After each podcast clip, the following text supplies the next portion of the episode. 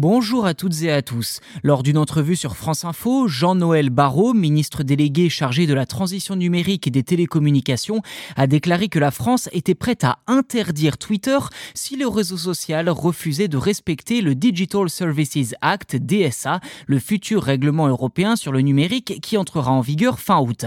Trois jours auparavant, le commissaire européen Thierry Breton avait annoncé la décision surprenante de Twitter de se retirer du code de bonne pratique de l'Europe en matière de désinformation.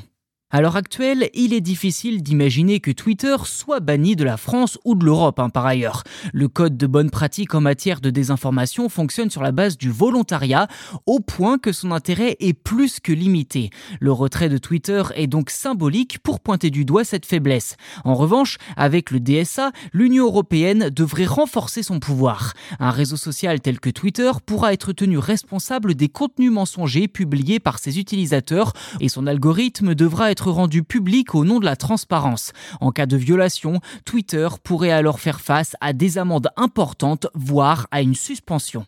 Avec ça en tête, les menaces de la France et de l'Europe ont-elles un sens face à un acteur aussi imprévisible qu'Elon Musk, le nouveau propriétaire de la plateforme depuis plusieurs mois?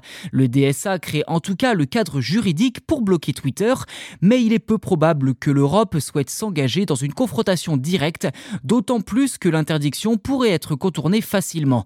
Tout dépendra de ce qu'Elon Musk est prêt à concéder, ce qui est difficilement prévisible évidemment. L'Europe espère sans doute que Linda Yaccarino, qui le remplace au moins partiellement dans les semaines à venir à la tête de Twitter, sera un peu plus ouverte à la discussion. Voilà pour cet épisode. N'hésitez pas à vous abonner au podcast si ce n'est pas déjà fait sur votre plateforme d'écoute préférée. C'est gratuit. En plus, vous serez les premiers informés lors de la sortie des futurs numéros. Et surtout, n'oubliez pas que cela nous aide vraiment pour faire grandir ce podcast et vous proposer du contenu toujours de bonne qualité. Merci encore de votre soutien et à très vite.